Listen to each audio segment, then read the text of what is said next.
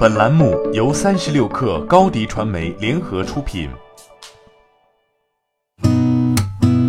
八点一刻，听互联网圈的新鲜事儿。今天是二零一九年七月十号，星期三。您好，我是金盛。首先来关注小米。上市一周年，小米昨晚举行开园仪式，小米员工将开始分批次搬入新办公大楼。北京市经信委公开的二零一五年小米科技园奠基动工动态显示，这一项目总投资约为四十六点二亿元，建设周期为三年。据每日经济新闻报道，小米新总部能够容纳一点六万个工位。起始于票务、发展于电影的猫眼娱乐，正式将触手伸到了全文娱产业。猫眼娱乐昨天宣布全文娱战略升级，同时发布了包括票务平台、产品平台、数据平台、营销平台、资金平台五大领域的猫爪模型。从猫眼娱乐的猫爪模型来看，它正将触手伸到影视剧制作、宣发等各个方面。虽然淘票票做的是平台，猫眼娱乐选择的是向垂直领域发展，看似选择了不同的路，但是在票务业务之外，二者又将面临 PK。Boss 直聘创始人赵鹏透露，Boss 直聘已实现盈利，正在为 IPO 做准备。在谈到接下来一年的计划时，赵鹏说：“Get ready to IPO。”这是我们第一次跟媒体讲。之所以敢讲，是因为确定要去实现它了。我们也不是着急 IPO，但是你要准备好。今天看来是可行的。赵鹏称，二零一七年十一月，Boss 直聘第一次月度盈利。据封面新闻报道，在第五届亚马逊 Prime 会员日狂欢活动之后，亚马逊中国将正式停止为第三方卖家提供服务。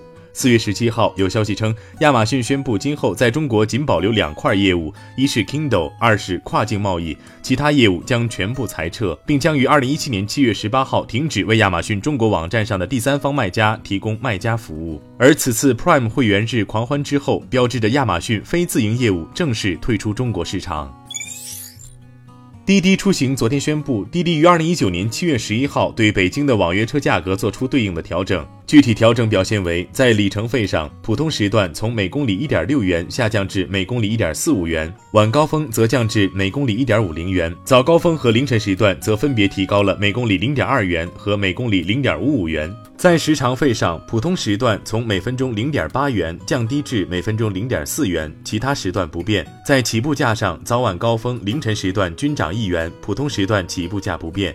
调价之后，虽然用户在普通时段的出行价格则相对降低，但上下班高峰期及凌晨时段出行价格更高了。这对于用户来说未必是一件好事。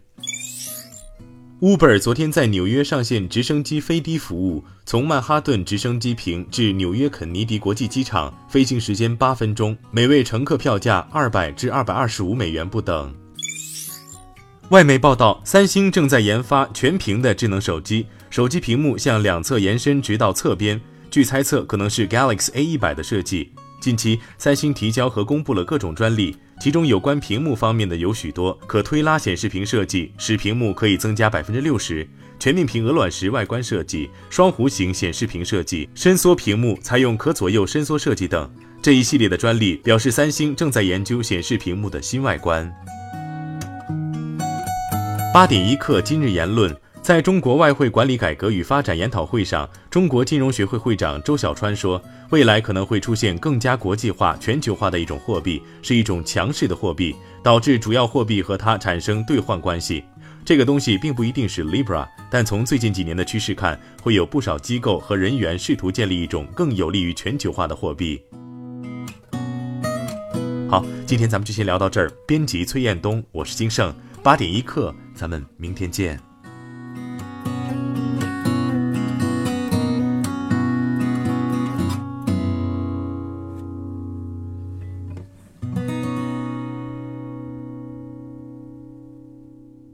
欢迎加入三十六氪官方社群，添加微信 baby 三十六氪 b a b y 三六 k r，获取独家商业资讯，听大咖讲风口，聊创业，和上万课友一起交流学习。